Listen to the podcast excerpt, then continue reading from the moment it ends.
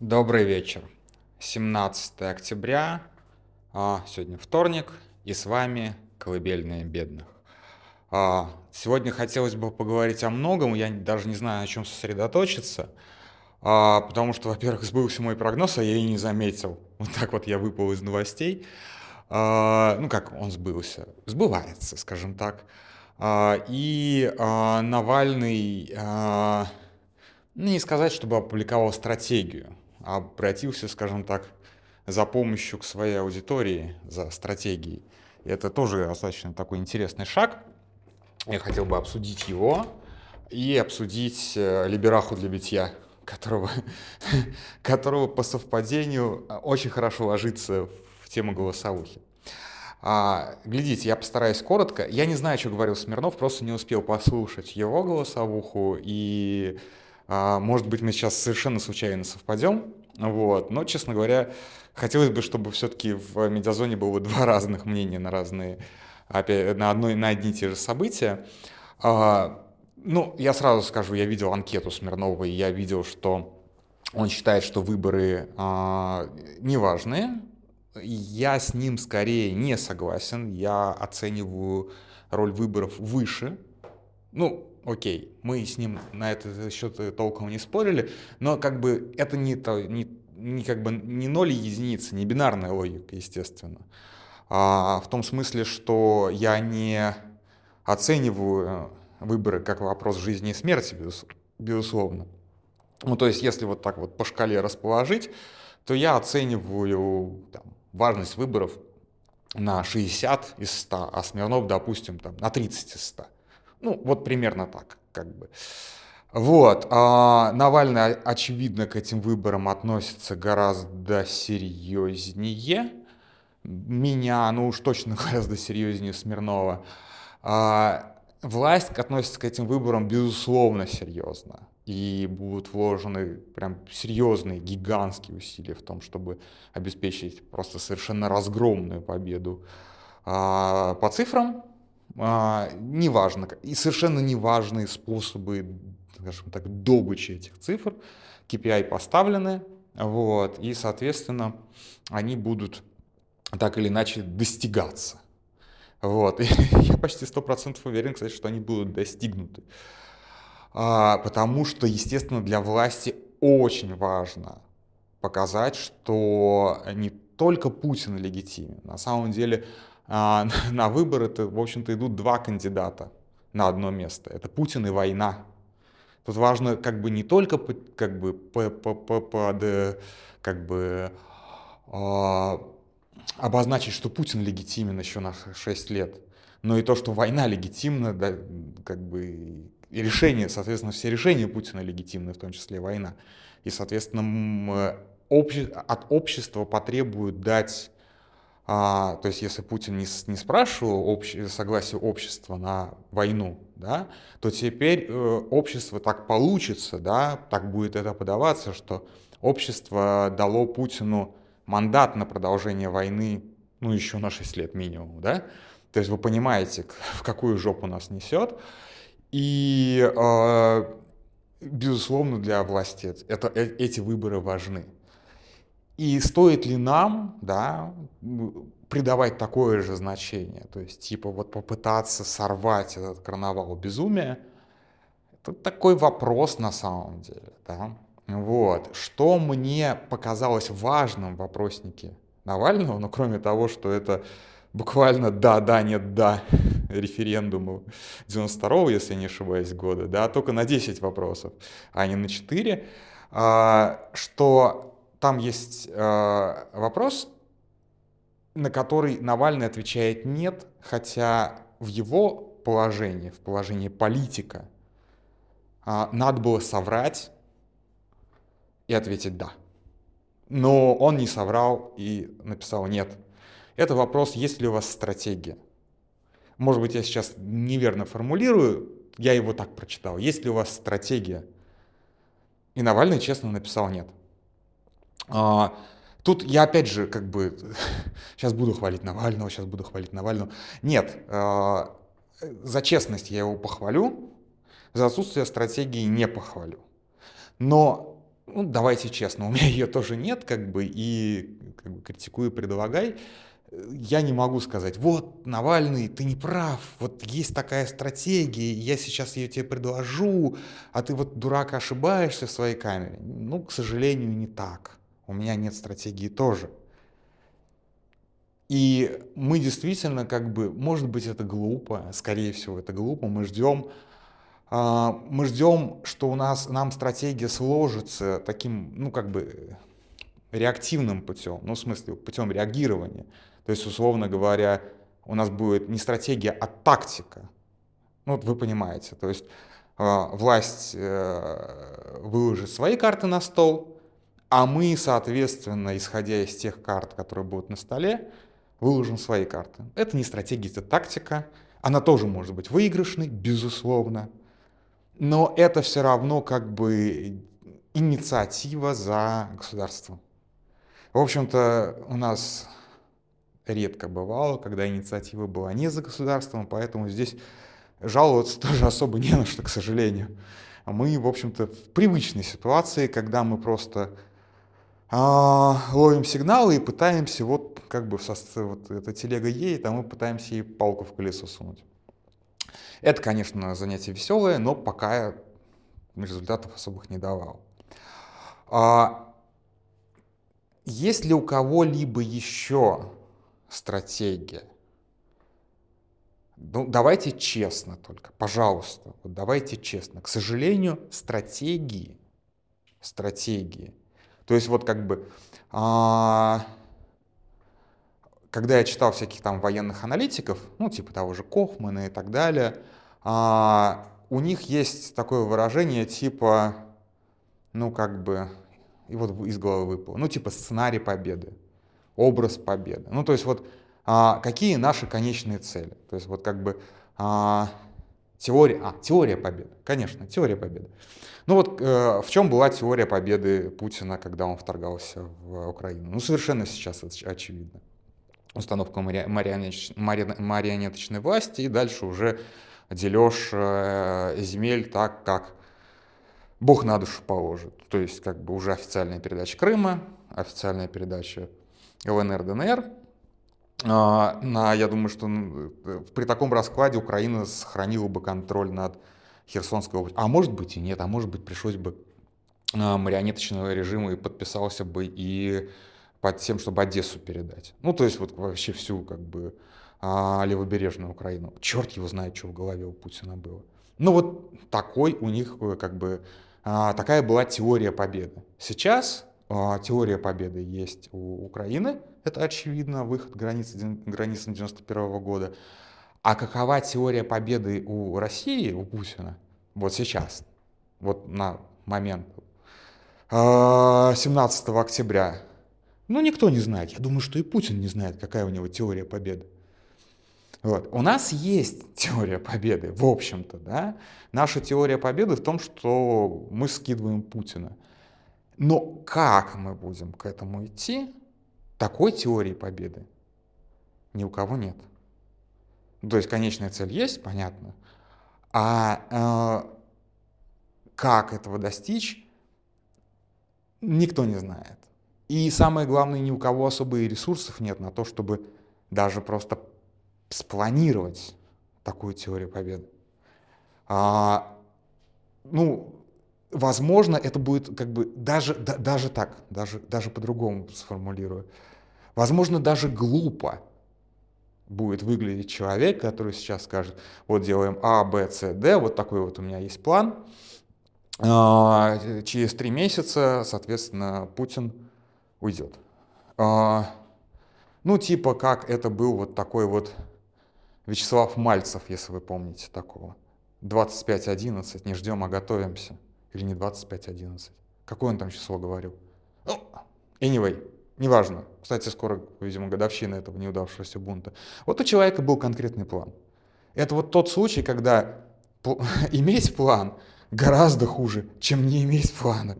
Вот поверьте мне, человек, я не знаю, он был провокатор или он был искренним ебанашкой. И я недавно, кстати, интересовался, для другой голосовухи он не вошел в ту голосовуху, я интересовался его судьбой. Он а, бросил свой старый основной канал, где у него были вообще-то миллионные просмотры на видосах, запустил новый канал, на котором собирает 30 тысяч просмотров на ролик, там, по-моему, 10 или, ну, в общем, от 10 до 30 тысяч, 30 э, тысяч просмотров на ролик, то есть какая-то аудитория у него сохранилась, несмотря на то, что он сделал, да, а он посадил десятки людей на свой абсолютно беззубый не знаю, что это такое даже было. Это даже переворотом, путчем не назовешь. А просто как бы выход на площади ради ничего. Но вот у человека был конкретный план. Он был абсолютно безумен, он провалился. Очевидно, что, ну не очевидно, а вероятно, у Квачкова был конкретный план с арбалетами и с а, бунтом в одной из частей, насколько я понимаю, Владимирской области и в Коврове, и поход, похода на Москву. Ну, примерно как вот Пригожин, только уже для того, чтобы свергать эту ненавистную жидовскую власть. А, Навальный пишет, что у него нет плана.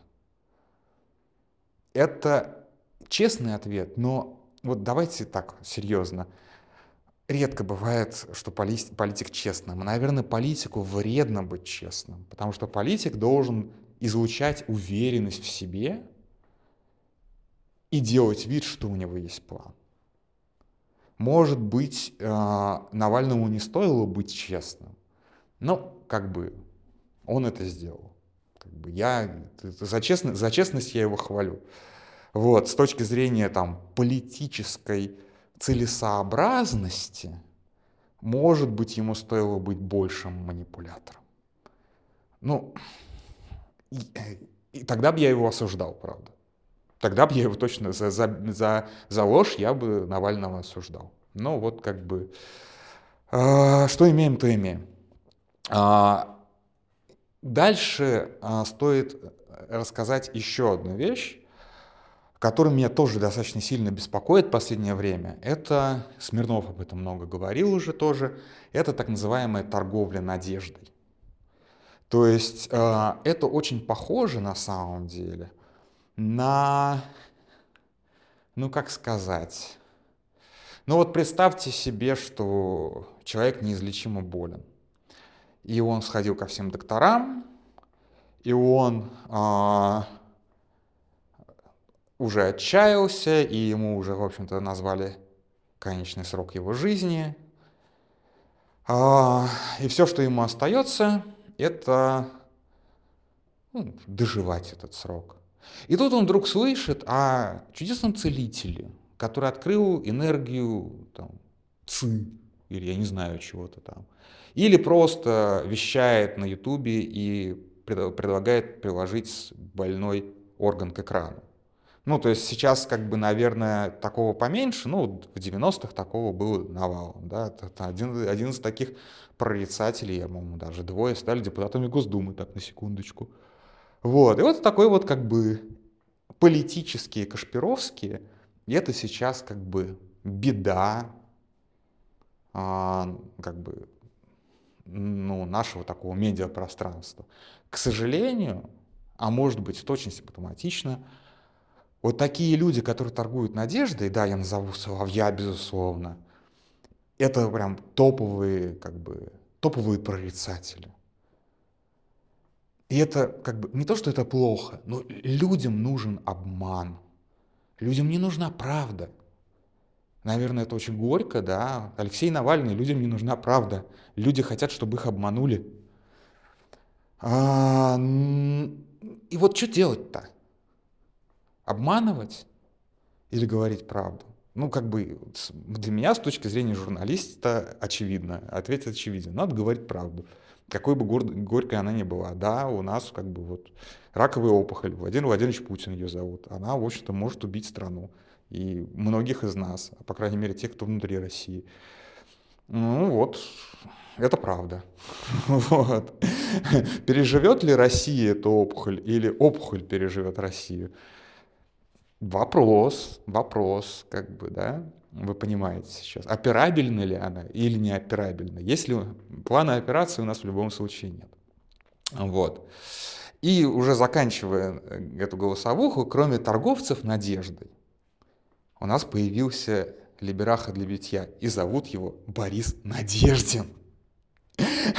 И вот это вот, и вот это вот как бы совпадение у меня вот сегодня вот прям конкретно щелкнуло. То есть как бы э, я неделю думал о торговцах надежды, и тут такой раз, как бы либераха для битья, кандидат в президенты от либералов Борис Надеждин.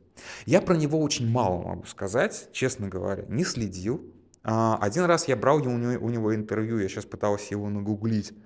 Его так сходу не нашел, а уже, в общем-то, день заканчивается. На свободной прессе он, оно когда-то выходило. В 2010 или там 2011 году, я не помню сейчас. У меня сложился образ этого политика как, как раз пиздобола. То есть человек, который не отвечает за свои слова и может нагнать пурги. То есть он, при том, что после разговора с ним я был, ну так, ну, достаточно воодушевлен. Мне показалось, что этот человек знает, что говорит, знает, что делает, что вот сейчас как бы все Подмосковье проголосует за СПС, он как бы тогда был в СПС, он сейчас нет, наверное, а, нет, тогда уже не было никакого СПС. Ну, да, какие-то там развалины СПС. Вот. А, естественно, все выборы он проиграл тогда. А, я знаю, что он регулярно ходит на телеке. Ну, то есть на вот эти вот все shit-show, где рассказывают о том, какая Россия великая, и там как раз привычно выступает либераха для битья. И, опять же, как мы понимаем, это не бесплатно. То есть человек просто ходит и получает зарплату за свое присутствие на телеэфирах, где его показательно бьют. И теперь он этот фокус выполнит э, на президентских выборах. А, хорошо ли это? Ну вот, опять же, сегодня меня тегнули и по постом одного персонажа, которого я еще с самарских там, времен помню. Есть такой совершенно мерзительный политтехнолог а, из Самары Андрей Перла. А, его батя очень уважаемый профессор, пока не знаю, был сейчас, наверное, не знаю уже, а, в Самар, Самарском государственном университете, а вот сын урод. А, и он вот прям мерзкий политтехнолог, абсолютно циничная мразь. И вот сейчас он типа ведет какой-то там телеграм-канал, у нас, наверное, даже побольше подписчиков, чем у меня. А, а, умный еврей при губернаторе, он себя называет. И он вот абсолютно написал ту методичку, которую они будут толкать, когда Надеждин зарегистрируется. Что вот мы и посмотрим, сколько у нас антивоенной публики. Вот мы и посмотрим, сколько топит за поражение России. Вот и мы посмотрим, сколько вас нет войняшек. И я, пишет он, даю максимум 1%. Скорее всего, меньше. Я сейчас немножечко переврал цитату, скорее всего. Он там, типа, он написал что-то около процента. А, вот в этом, собственно, и, естественно, смысл либерахи для битья – показать, что нас очень, очень, очень мало. То есть мы видим, да, мы видим по аудитории а, независимых медиа, мы видим по аудитории а, YouTube-шоу, мы видим по, ну, там, по аудитории «Дождя», по аудитории «Медузы», а, что людей, которые, по крайней мере, интересуются другой точкой зрения, десятки миллионов. Вот преувелич... без преувеличения, десятки миллионов и большая часть из них живет внутри России. И нам покажут, что эти десятки миллионов — это один процент. Вот в этом как бы политический замысел. То есть не просто победить с 85%, а еще показать, что войну не поддерживает какой-то несчастный, жалкий 1%. Одна картошечка из пачки.